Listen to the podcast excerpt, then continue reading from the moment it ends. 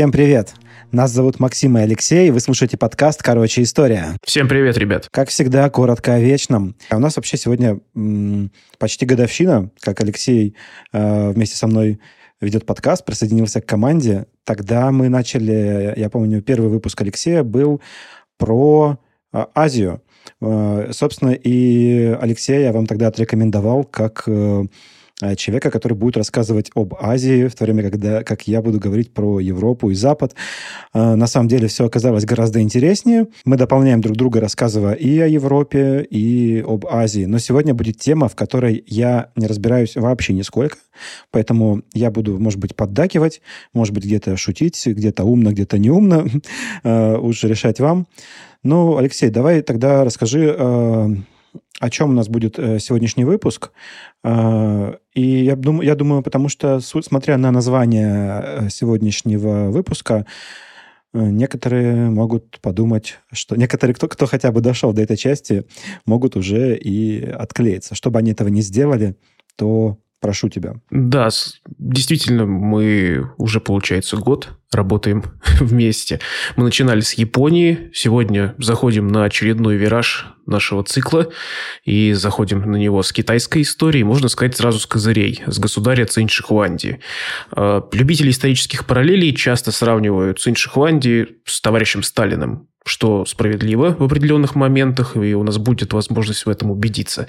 Мне же видится лучшим сравнение с Александром Македонским, и по мере нашей беседы я постараюсь объяснить, почему. Любопытно, что в прошлом выпуске я Генриха VIII сравнил со Сталиным. Ну, это вот такие личности исторические, которые очень много сделали для своих стран, очень много и хорошего, и плохого, и как бы, ну, не сравнивать их не получится, потому что, как бы, что Генрих VIII, про которого мы говорили в прошлом выпуске, ну, определенно сделал и хорошие, и плохие вещи, чего уж греха таить, что и Цинь Шихуанди точно так же.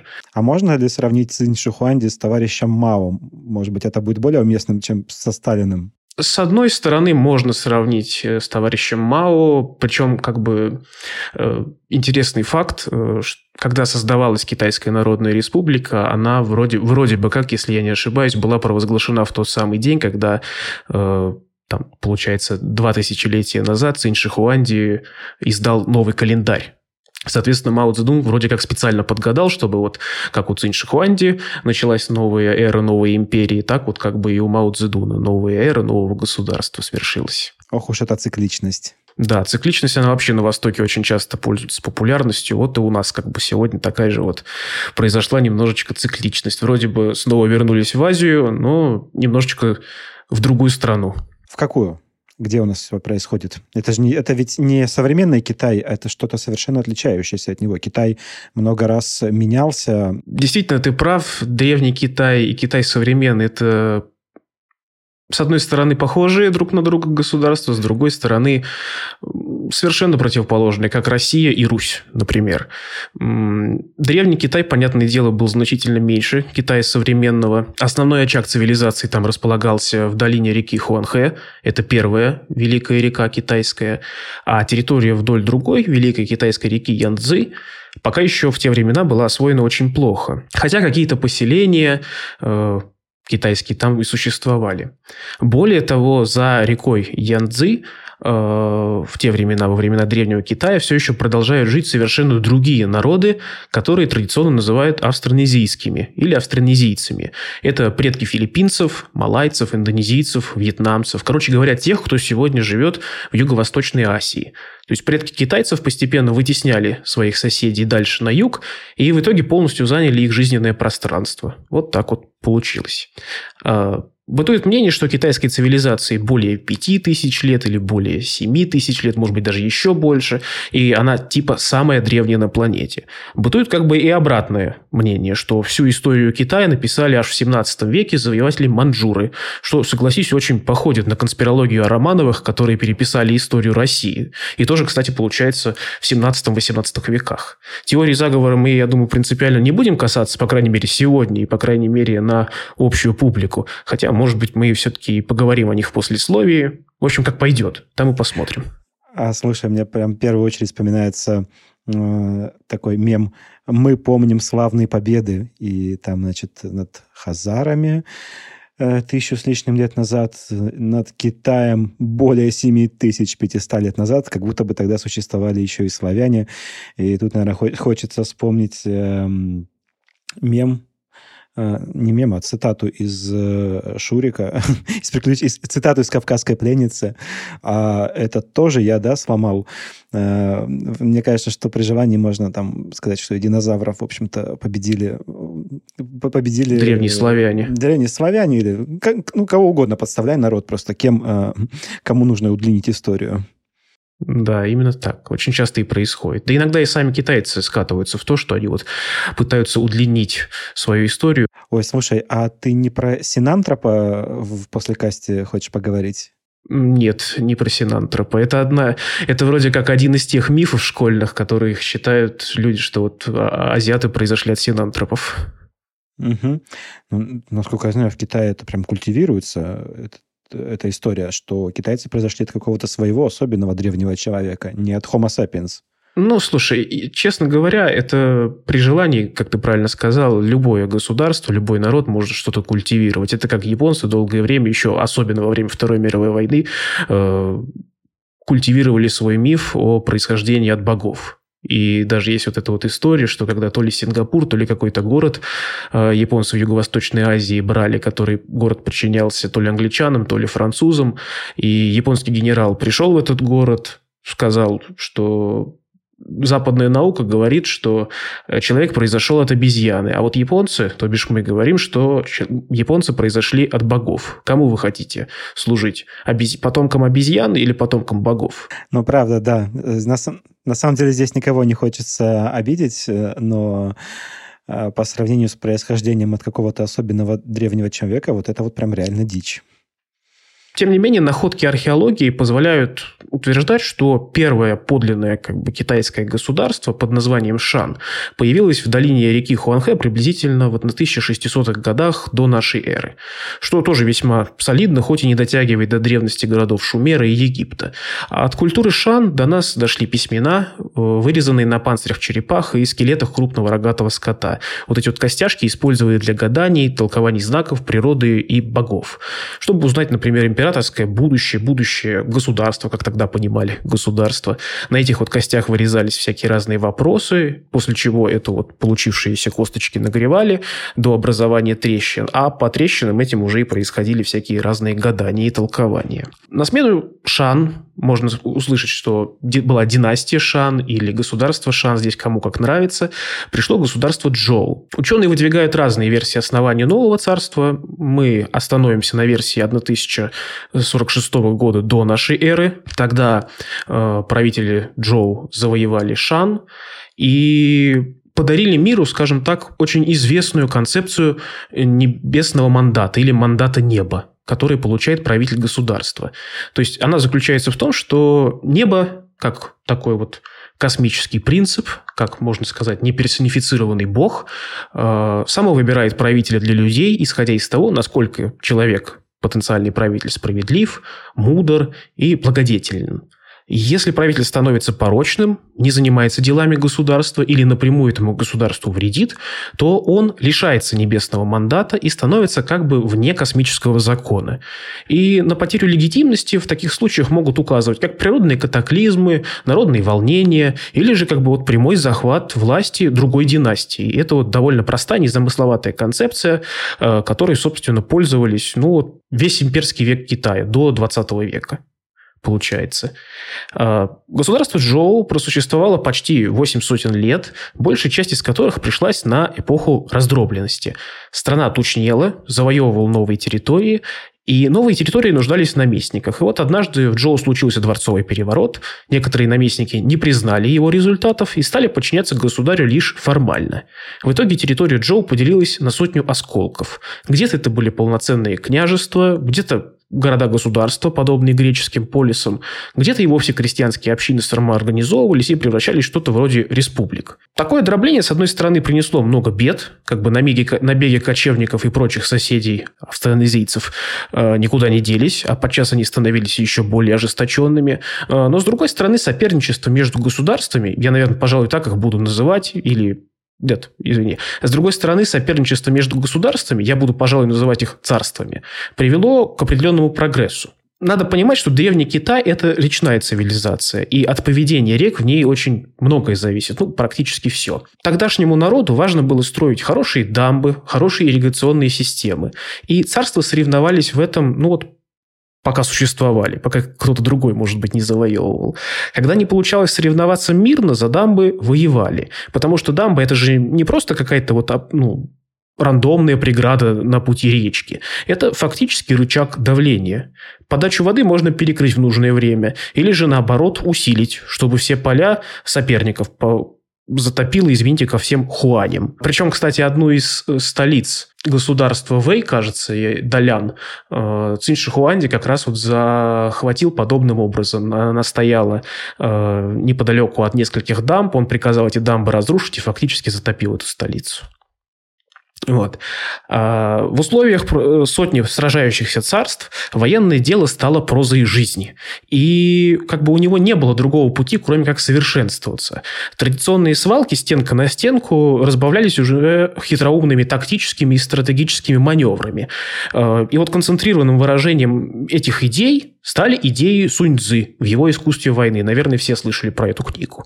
Ну да, я, некоторые читали. Это, кстати, очень любопытная книжка. Она такая философская, наверное. Ну, и многие используют как настольную книгу, э, потому что это не просто учебник по военному делу, и я бы сказал, это что-то на уровне Клаузовица, а может даже выше. Это философия войны. Э, Ее читают руководители бизнеса, юристы, которые ведут дела в судах или устраивают корпоративные войны. Э, я тоже могу только посоветовать ее прочитать, ну, как минимум для общего развития. Но хочу предостеречь э, Самый распространенный перевод, который гуляет по интернетам, авторство Котенко, это двойной перевод. То есть книгу сначала перевели на английский, а затем на русский, э, со всеми вытекающими отсюда последствиями. Э, конечно, я думаю, что самым, что более правильным будет э, читать эту книгу в переводе на русский напрямую с китайского. Это есть такой перевод авторства Конрада с комментариями. И там автор пишет, почему он перевел это вот э, таким образом, пишет о том, что каждое слово может э, иметь какие-то смысловые оттенки. И вот читайте лучше его, узнаете гораздо больше, и если будете цитировать Сунь Цзы, то это будет не так похоже на цитаты из пацанских пабликов. Да, Сунь Цзы, как и э, некоторые другие известные философы, вроде Оша, очень любят цитировать в пацанских пабликах, я это заметил. Вместе с военным и инженерным делом э, развивалась философия, наука и право. Э, Все это было необходимо для того, чтобы обосновывать, за что же мы все-таки воюем, для чего мы живем, мы, я имею в виду китайцев, а, как мы живем, как сделать жизнь лучше. И уже тогда люди понимали, что без четко очерченной идеологии э, ну, как-то сложновато жить. По крайней мере, нет никакой цели, непонятно. Дошло до того, что в обществе стал появляться новый социальный слой книжники. Это ученые-мужи, которые не занимались непосредственно производством благ каких-то или же, ну, скажем так, производством войны. Но, можно сказать, они управляли этими процессами.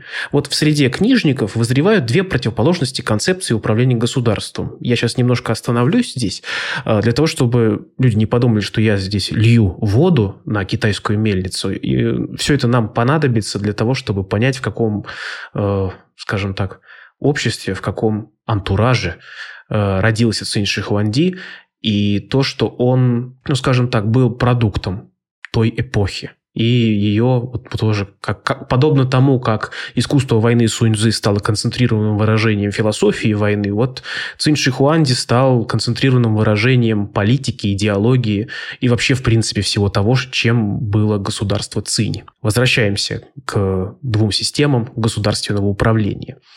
Первая система, она довольно консервативная. Ее основы – это традиции, старинные идеалы, обычаи, патриархальность. В ней главная опора государства – это родовая аристократия. Э, выразителем таких идей стал Конфуций, учитель Кун. Э, общество, по его мнению, должно быть похоже на гармоничную семью. Ну, вот на таком примере. Допустим, просит тебя мама убраться дома, вынести мусор.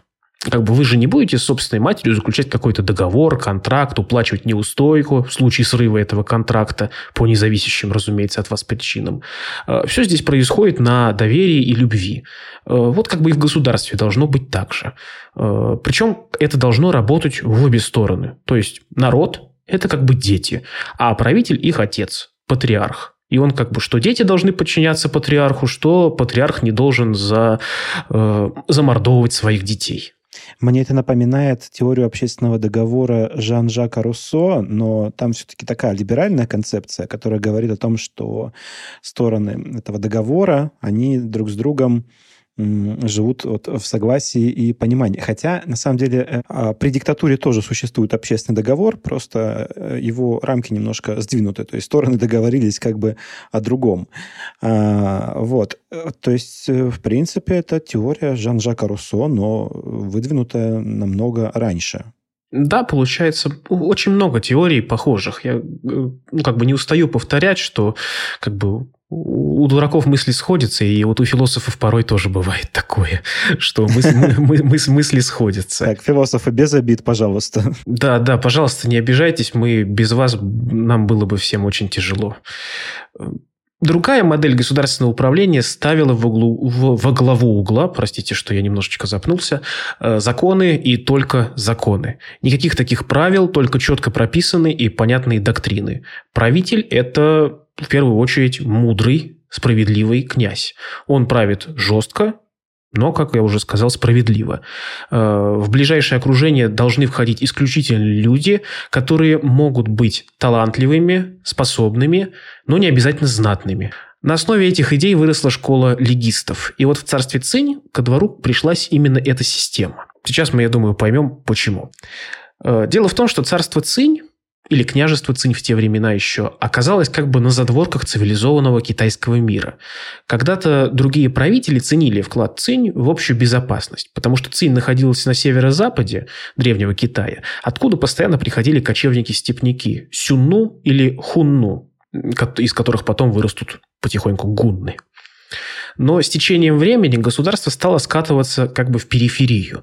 Никто туда особо не хотел ехать, население приходилось пополнять через союз со степняками, и Цинь становилась как бы практически варварским государством. Соседи начали потихоньку отстраняться от Цинь, а затем и вообще отщипывать потихоньку наиболее благодатные земли этого царства.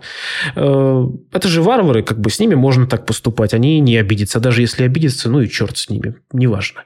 И вот цинцы, самое удивительное, что навсегда запомнили к себе такое отношение и в будущем свои завоевания обосновывали как справедливое возмездие за притеснение. То есть, понимаешь, насколько они были вот такими вот прям, они, у них была специальная книжечка, они все записывали, все помнили. Очень долго Цинь не везло, но пришел талантливый книжник Шаньян и провел просто радикальнейшие реформы на основе легийских представлений о мире и обществе.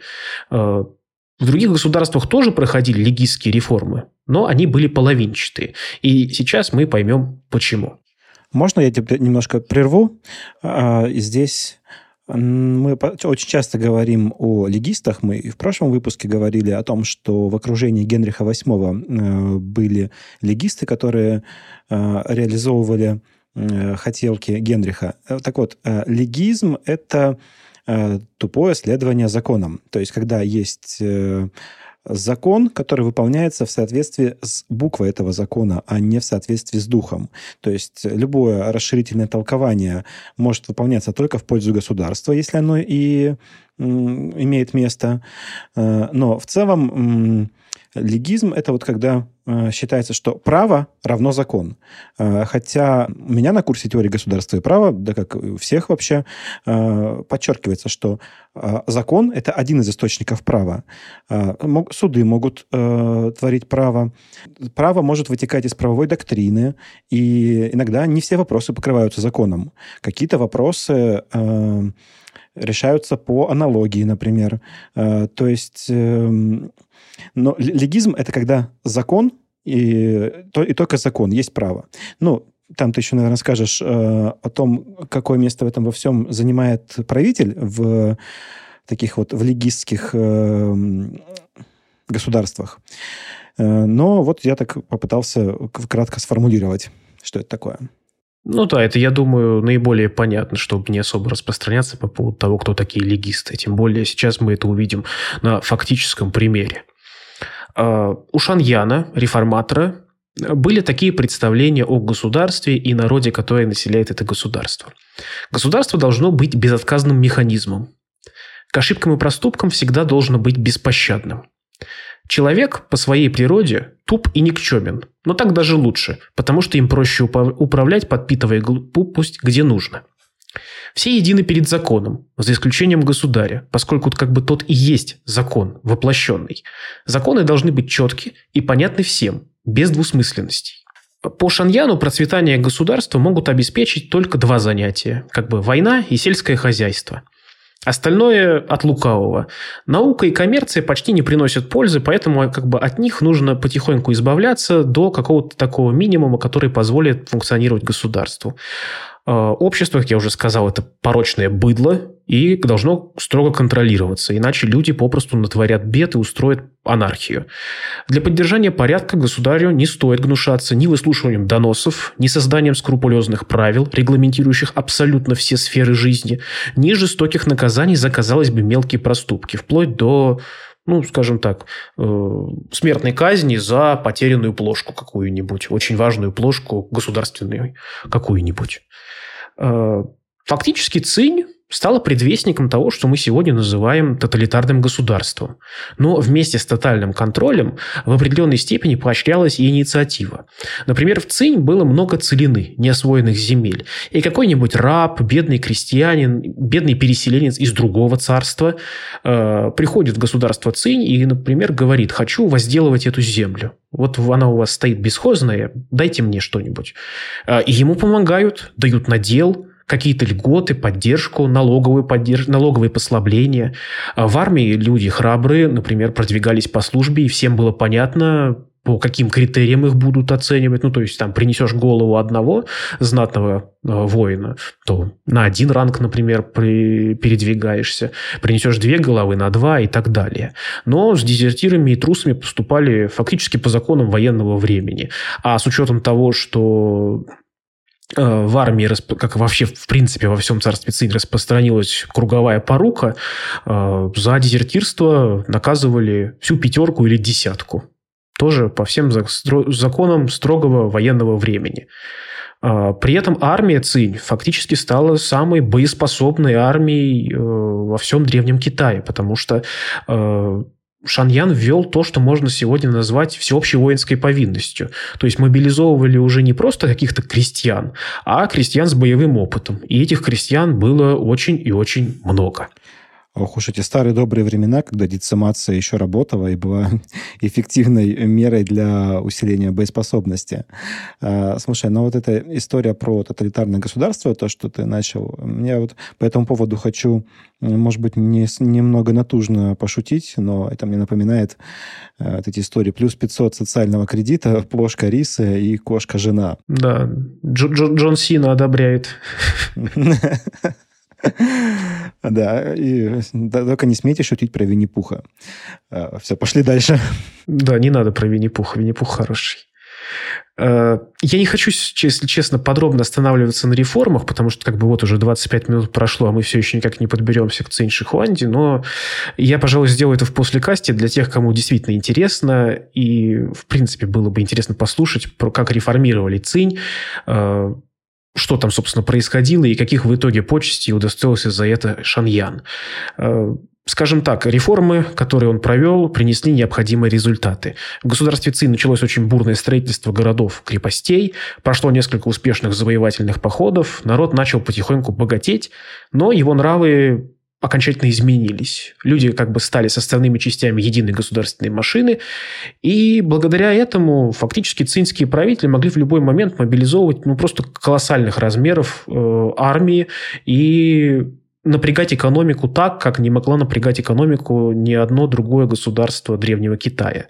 Вот такая вот жесткая военизированная внутренняя политика позволила Цинь получить вот ресурсы, которые необходимы ей были для дальнейшего завоевания всего Китая.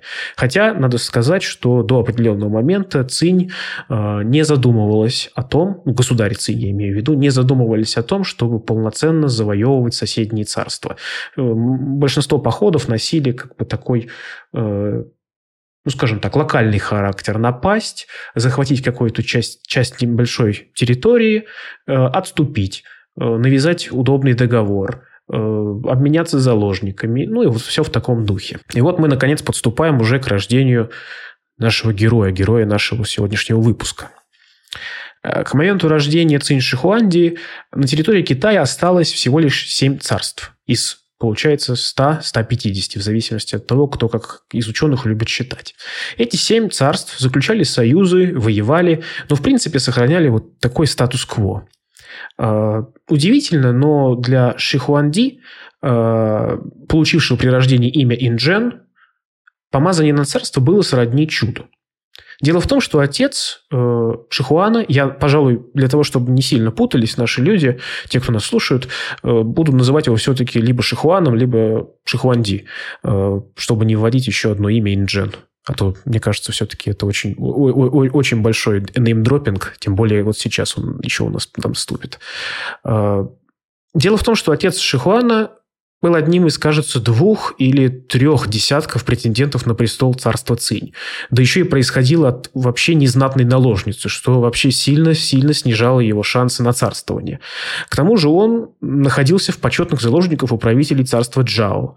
Э, вроде как это удерживало царство от войны, но если бы Цинь захотела напасть, то вряд ли бы казнь худородного заложника стала бы сдерживающей причиной. Но все изменил случай – Здесь стоит оговориться, что есть несколько версий произошедшего. И некоторые версии приукрашены сильно позже, благодаря конфуцианским ученым, которые очень сильно любили, это сарказм, очень сильно любили Цинь Шихуанди. Итак, на принца-заложника обратил внимание богатый торговец по имени Люй Бувей – Купец мечтал о власти и решил добиться ее, протолкнув худородного принца на трон. И чтобы скрепить как бы союз, Люй Бувей женил принца на своей весьма миловидной наложнице. И вот та, по слухам, уже была беременна от купца Люй Бувея. Ну а вскоре на свет, собственно, появился будущий объединитель Китая. Мы как бы до сих пор действительно не знаем, был ли э, Шихуан прямым наследником царей Цинь, но о том, что он, вероятно, происходил от Люй Бувея, мы знаем из источников очень сильно предвзятых, как я уже говорил. Конфуцианцы потом очень как бы, любили э, очернять имя э, основателя и объединителя Китая. Э, Люй Бувею через интриги и подкуп удалось выдвинуть на трон государства Цинь, собственно, своего протеже, принца-заложника. Тот проправил всего лишь три года и как-то неожиданно умер, оставив престол своему 13-летнему сыну Шихуану. Конечно же, при регенстве Люй Бувея. А, мальчик рос и все больше хотел получить настоящую власть в свои руки. А Люй эту власть отдавать не очень-то сильно и хотел. И тогда он поразмыслил, что если мне было хорошо при малолетнем царе, то просто надо сделать еще одного малолетнего царя. А, к матери Шихуана регент представил некого Лао Ая. Тот вроде бы был евнух, по крайней мере, на то были бумаги. А, при этом физического осмотра на предмет оскопления не было. Таким вот образом лжеевнух попал в покой вдовствующей царицы и сразу же ей приглянулся. Э, говорили, что определенные части тела у Лао Ая были настолько, ну как бы это сказать, выдающимися, что он мог ими крутить колеса от телег. К 238 году до нашей эры, моменту совершеннолетия Шихуана, у него уже имелись как бы два единоутробных братика. Когда государь узнал о произошедшем, мнимый евнух Лао Ай организовал мятеж. Но большинство сановников и начальников оказались верны Шихуану и быстро усмирили восставших. Лао Ай и 19 крупных чиновников, руководители заговора, были казнены вместе со своими э, семьями. Свыше 4000 семей, замешанных в заговоре, были лишены рангов и сосланы. А все воины, которые помогли Шихуану подавить мятеж, были награждены и повышены в звании на один ранг. А самого Лао Ая, как я уже сказал, казнили, разорвав на части пятью повозками. Люй Бувей, обвиненный в сговоре с мятежником, предпочел покончить с собой. А свою мать Шихуан, вроде бы тоже сначала хотел казнить, но Советники убедили его, что не стоит с матерью поступать настолько жестоко, и поэтому он заключил ее под домашний арест до конца жизни. Шихуан назначил нового главного советника, им стал выходец из соседнего царства по имени Лисы, Некогда он служил клерком у прежнего канцлера. Но его идеи о необходимости объединения Поднебесной, а главное, те методы, которые он предлагал, очень сильно заинтересовали Шихуана. К этим методам как бы относились не только военные, но всякого рода дипломатия, шпионаж, заказные политические убийства. Ну, в общем, человек знал толк, как надо объединять Китай. И вот Лисы стал идеологом и первым политиком в государстве Цинь. Так что его, в принципе, можно назвать одним из архитекторов объединенного Китая. Еще неизвестно, как бы, был ли Китай объединенным, э, если бы не было Лисы. История Лисы вообще показательна для государства Цинь, которое никогда не пренебрегало услугами способных иноземцев. Сам он был незнатного происхождения, работал дровосеком, э, с трудом получил должность мелкого чиновника в соседнем царстве Чу – по легенде, однажды он обратил внимание, что крысы в отхожем месте были злые и грязные, а в амбаре сытые и довольные. И тогда он сделал вывод, что значимость людей определяется не происхождением, а социальным статусом, который каждому как бы выпадает э, случайным образом. И люди каких-то вот моральных ограничений не имеют в стремлении того, чтобы в стремлении добиться того, что они считают в данный момент для них наилучшим. Он принялся учиться, поскольку как бы возможностей у него было много, и это фактически был единственный его способ пробиться. Забавно, конечно, что он учился у конфуцианского ученого, а затем, когда он получил до- достаточное количество знаний, он навсегда порвал с конфуцианством и стал, и стал легистом. Таким вот образом Лисы отправился в царство Цинь, где мог получить продвижение по службе. И он как бы не прогадал. В 230 Господи, да, в 230 году до нашей эры, по совету Лисы, Шихуан отправил огромную армию против соседнего царства Хань. В течение десятилетий царство Цинь отщипывало от соседа кусочек за кусочком. И вот тут уже решилось на полноценную аннексию. Кстати, к тому времени во всей Поднебесной, на территории Древнего Китая, уже, в принципе, забыли о том, что было какое-то государство Джоу. Вот, ну, то есть, что это такое? Все, у нас уже здесь свои фактически независимые царства. Наследников Джо уже как бы лет 20 как не изложили. Все, у нас здесь полноценная раздробленность. Никто уже ни о чем не вспоминает. А, самой жестокой и кровопролитной была война Цинь против Джао. Джао было одним из немногих царств, которые способны были на равных противостоять государству Цинь. Э, по крайней мере, до сокрушительного поражения в битве при Чанпине, произошедшем за год до рождения Шихуана, в 260 году до нашей эры. Э, источники пишут, что в результате этой битвы было вырезано, по-другому это сложно назвать, 450 э, тысяч воинов царства Джао. Причем, как бы по некоторым, причем некоторым воинам обещали безопасность. Сложите оружие, типа, мы вас не тронем. Потом, ой, как тронули. Э, ну, вообще, это, в принципе, была нормальная практика для государства Цинь, таким вот образом поступать с э, пораженными армиями. Потому что, как бы, попадались им в плен не только профессиональные воины, но и мобилизованные крестьяне. А, как бы, крестьянин – это не только ценный мех, хотел бы я сказать известную шутку, но не буду ее говорить. Вот. Но, как бы, да, уже сказал. Вот. Пусть, пусть пойдет выпуск. вот. Вот, потому что мобилизованные крестьяне, как бы это хорошо не только для армии в определенном смысле, но и в первую очередь это важно для экономики. Вот они таким образом подрывали не только армии государств соседних, но и экономику этих государств. Но еще тогда, как я уже повторюсь, в битве при Чанпине государство Ци не имело желания и цели полностью подчинять Джао. Да и, в принципе, тогда соседние государства еще обладали каким-то, ну, скажем так, зерном здравого ума э, и пришли на помощь царству Джао, чтобы Цинь ненароком не решилась на какую-то авантюру. Тем не менее, в 228 году до нашей эры войска Цинь все-таки захватывают царство Джао, причем с особой жестокостью вырезают население столицы этого государства. Опять же, пишут, что такое произошло по приказу самого Шихуана, который помнил перенесенное им и его отцом унижение в бытность заложниками. А еще к тому же не хотел, чтобы остались люди Джао, которые вырастут и захотят отомстить Шихуану. В исторических записках, это такое вот произведение древнекитайской литературы исторической, а, пишут так о завоевании Шихуана. Как шелковичный червь пожирает лист тутового дерева, молодой царь покорил шесть крупных государств. Эти царства как бы еще пытались формировать антицинские союзы, но дипломаты Цинь были искусны и практически непринужденно эти союзы рушили. Например, довольно мощное государство Цинь до самого конца старалось не вмешиваться в разборки других царств, и тщетно надеясь, что останется в итоге на плаву.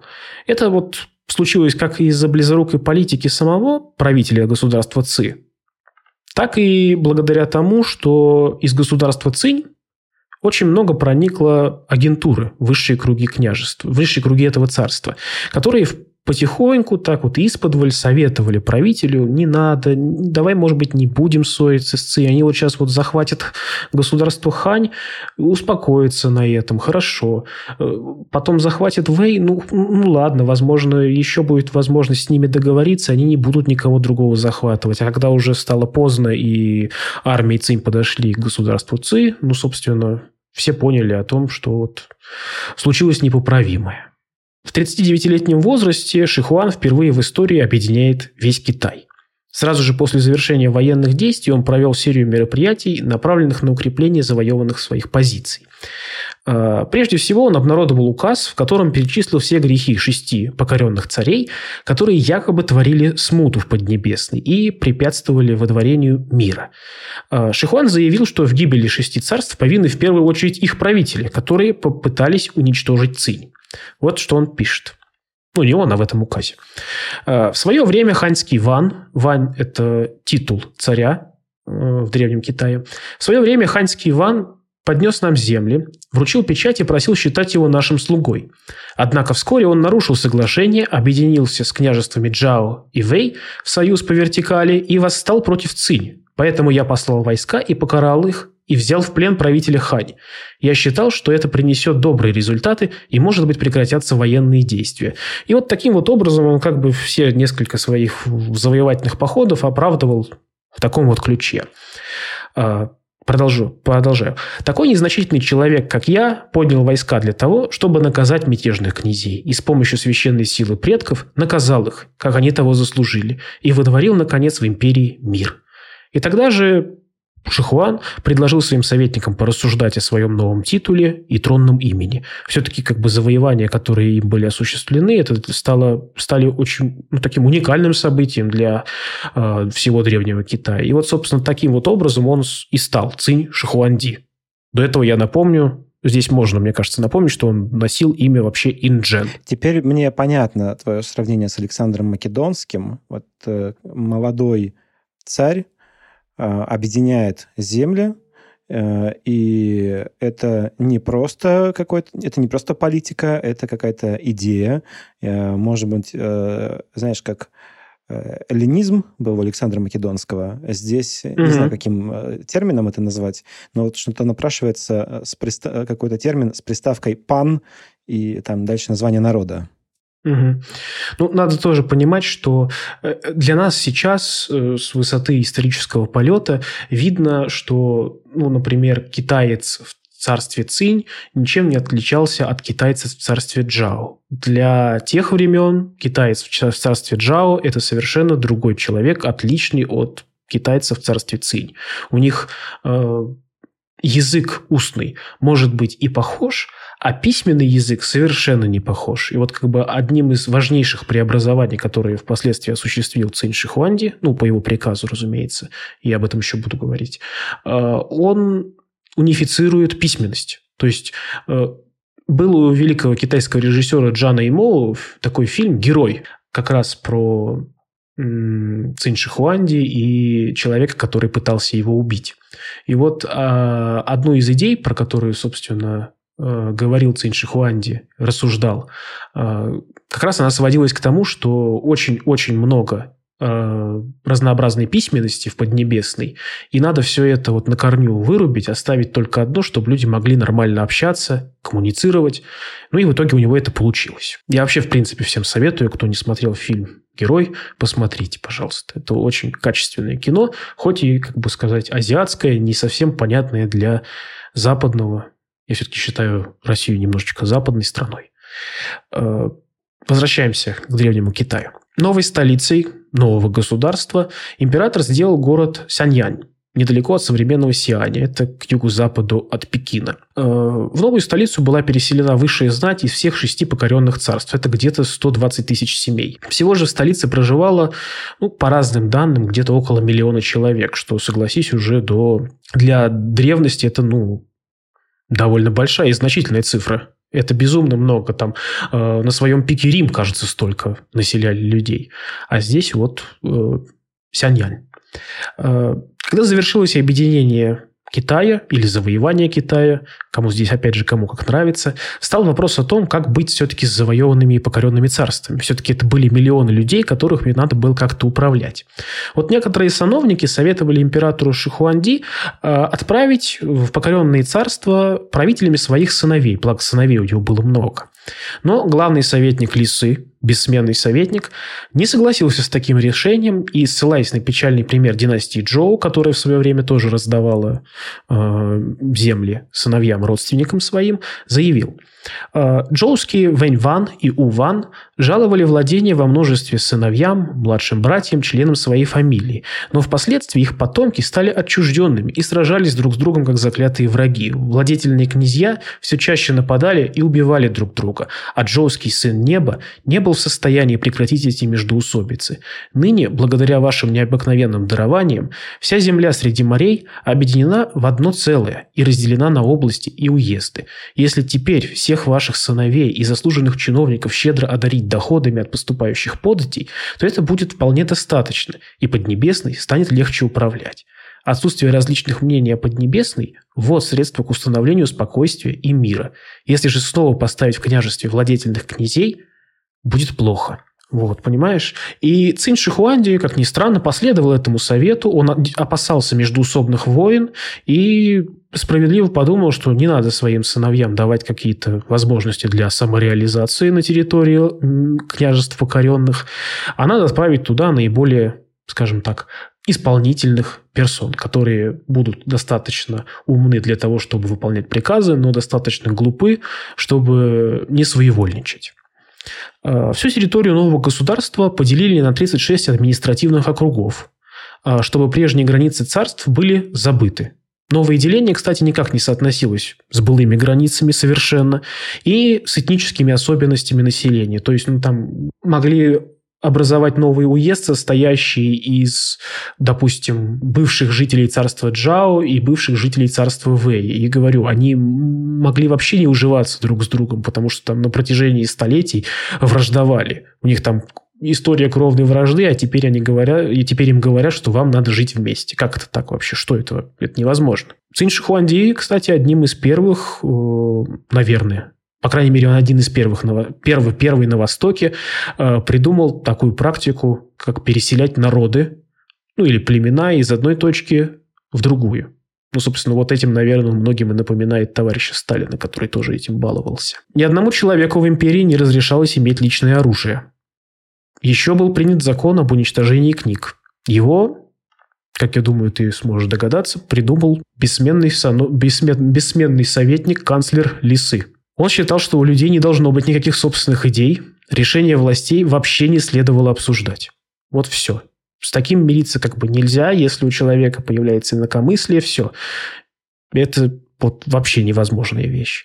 Надо сжигать все книги, хранящиеся в императорских архивах, кроме хроники династии Цинь и некоторых полезных руководств. Ну, то есть, все, что приносит практическую пользу, вроде бы, знаешь, там, мануал по строительству дамбы, это хорошо.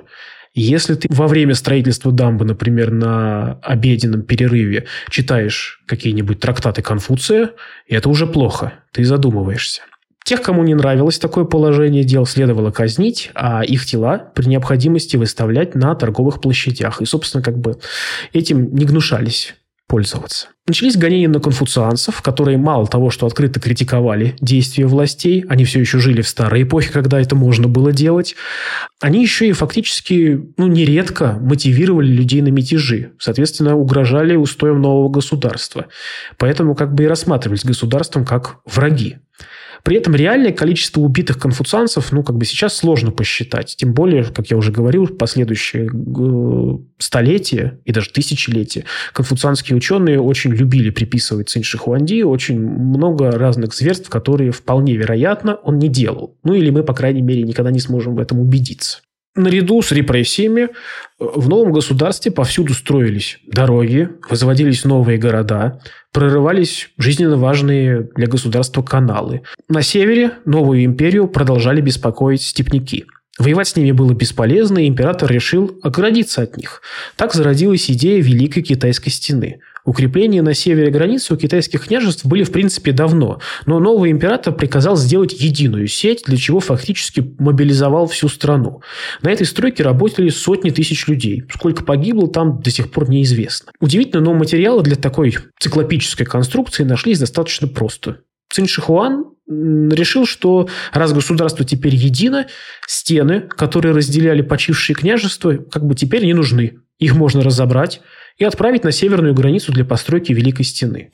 Здесь стоит оговориться, что современная Великая Китайская Стена – это не та же самая Великая Китайская Стена, которую строил Цинь Шихуанди. Э, это более современный ее аналог. При этом император сам много работал, разбирался в документах, лично инспектировал масштабные стройки. В путешествие, кстати, он отправлял несколько кортежей, и никто до последнего не знал, где появится настоящий. Такие методы были в том числе побочным явлением крайней осторожности императора, потому что за всю жизнь на него совершили десятки, если не сотни покушений, что, собственно, не могло не вызвать определенную паранойю, которая, к сожалению, в будущем переросла в определенную одержимость бессмертием.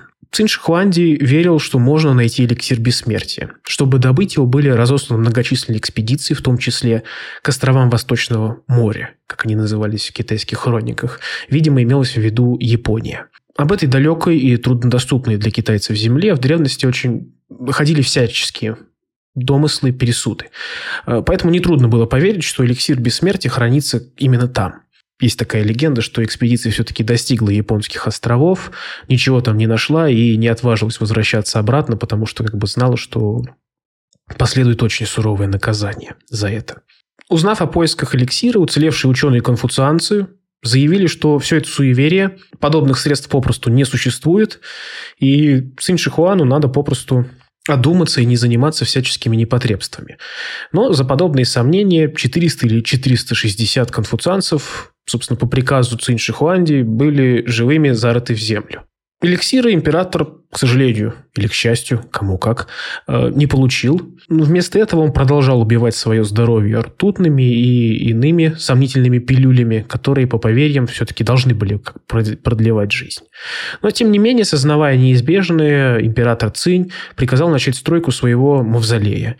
Именно там э, были установлены тысячи терракотовых статуй и сложены бесчисленные сокровища для загробной жизни. Собственно, известный мавзолей с терракотовой армией. Э, Цинь Шихуанди умер в 210 году до нашей эры во время очередного объезда владений. Э, его уверенность в том, что его империя просуществует десятки тысяч лет, э, не оправдалась. Крах его системы наступил достаточно быстро после смерти. Э, лисы, злой гений нашего сегодняшнего рассказа, подстроил фактически самоубийство прямого наследника, старшего сына императора, а затем добился того, чтобы все другие сыновья и дочери Шихуанди были уничтожены поочередно, один за одним. С ними было покончено, получается, где-то в 206 году. Жив остался только младший сын императора Цинь, который был у лисы марионеткой. Кара настигла и этого злого гения. Главный евнух императорского дворца сумел расправиться с лисы, бывшего придворного предали казни по всем строгим правилам, которые в том числе он пропагандировал и всеми силами возможными насаждал. Как бы там был самый чудовищный вариант казни. Если честно, я забыл какой. Вот он был чудовищный, но я не припомню сейчас. В 206 году до новой эры был убит и второй как бы, император сын Цинь Шихуанди, Эр Шихуанди. В стране начались народные восстания, и одно из них, как ни удивительно, оказалось успешным. Китай вообще, в принципе, одна из немногих стран в мире, где крестьянские восстания имели хоть какой-то успех. Шихуанди предполагал, что его империя просуществует 10 тысяч лет, как я сказал, но прожила она, вот, как мы видим, значительно меньше, буквально ну, всего лишь несколько десятилетий, включая годы жизни самого э, Цинь Шихуанди. Следующая империя Хань попыталась отмежеваться от деяний Цинь, но на самом деле фактически стала продолжателем ее дела, хотя и более мягким вариантом. Легистские нормы в государстве Хань подружились с неоконфуцианскими воззрениями в духе «есть закон для всех», но старших все равно надо слушаться. Идеи о новом административном делении, унификация мер весов. Короче говоря, все прогрессивные вещи, которые были в государстве Цинь, так или иначе были унаследованы государством Хань.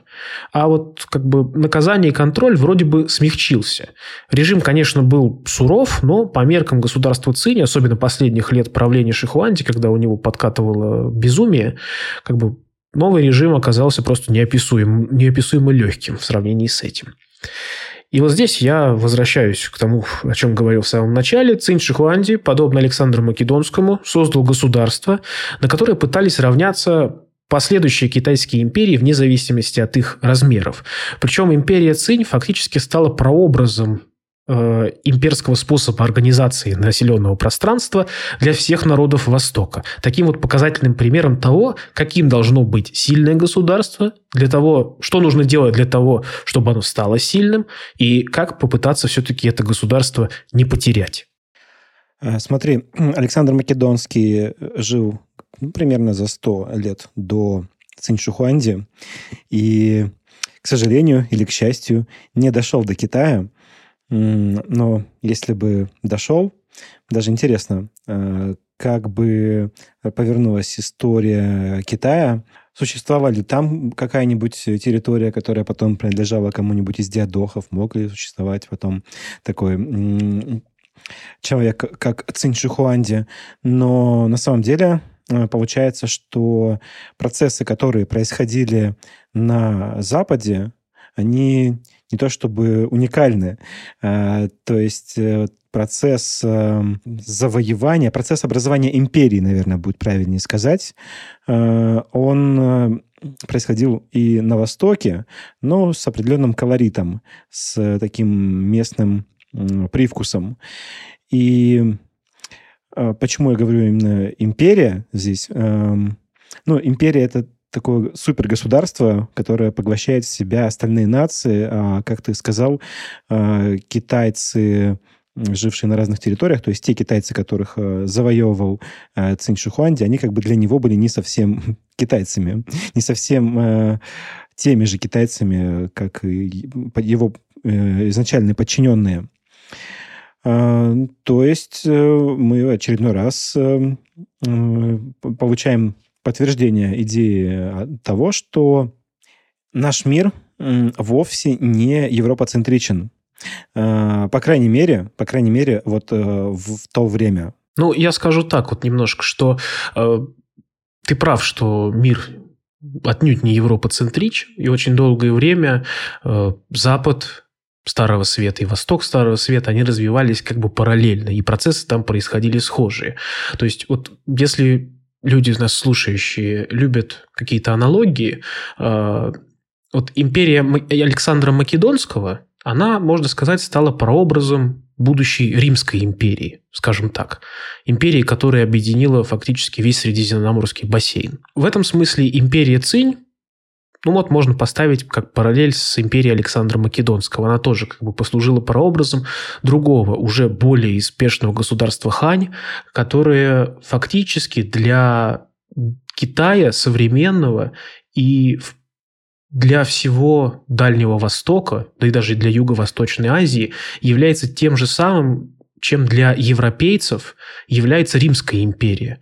Настолько мощным было влияние последующего царства Хань, что, в принципе, современные китайцы, большинство, по крайней мере, современных китайцев, у них само название Хань. Если бы не было государства Цинь, я хочу сказать еще это, что, то фактически не было бы государства Хань. И если бы не было тех э, легистских реформ, которые проводились в государстве Цинь, если бы не было того, каким образом Цинь приходилось выживать постоянно, терпя поражение от соседних царств, постоянно защищая свое государство от э, набегов степняков, фактически превратившись таким образом, ну, некоторые могут даже сравнить Цинь со Спартой, которой тоже постоянно приходилось воевать, и все было военизировано. Как бы если бы ничего этого не было, то скорее всего, на территории нынешнего Китая могло бы быть ну, хотя на самом деле империя все равно так или иначе бы какая-нибудь образовалась. Просто бы это произошло, скорее всего, не в 200 году до нашей эры, а несколько позже. У тебя, конечно, лучше получается подводить итоги к своим выпускам. Ну, конечно, потому что это, это мои выпуски, по которых я знаю. Да, особенно когда, когда речь заходит об Азии. Ну что, а мне остается только подвести итоги и сказать э, вот закрывающие э, слова к выпуску и сказать до свидания.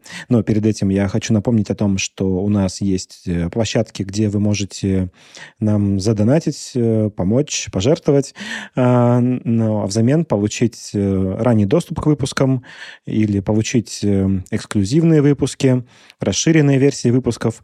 А, мы, кстати, сейчас перейдем к записи расширенной версии и поговорим о чем-то дополнительно, о чем я пока не знаю. Ну, я скажу, я не буду, не, не, не буду томить, о реформах Шаньяна мы поговорим, потому что, говорю, это очень интересно, особенно, ну, скажем так, в нынешних условиях, когда наша государство, где мы сейчас с тобой живем, в России, немножко тоже приходится какую-то трансформацию переживать. Вот посмотрим, какую трансформацию переживала Цини, что из этого получилось.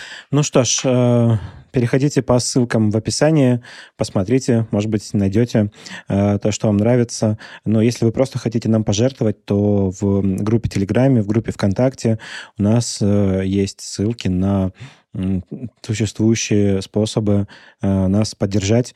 Э, возможно, вы заметили, что в наших последних выпусках нет рекламы. Но мы немножко опомнились, мы все-таки теперь э, делаем выпуски как-то более стабильно, мы долго молчали, потому что на самом деле, ну, просто было непонятно вообще, э, что делать, имеет ли смысл сейчас что-то продолжать. Так вот, у нас э, сейчас нет рекламы, мы пока выезжаем на энтузиазме и на пожертвованиях. И, кстати, спасибо всем тем, кто подписан на нас на площадках Boosty, спонсор, и огромное спасибо всем тем, кто просто безвозмездно переводит нам Э, деньги по реквизитам вот, э, из наших э, социальных сетей. Всем спасибо. Услышимся с вами в следующем выпуске. Всем пока. Да, всем, всем, всем спасибо. Надеюсь, вам было интересно. Вы уж, если что, не обессудьте. Всем пока.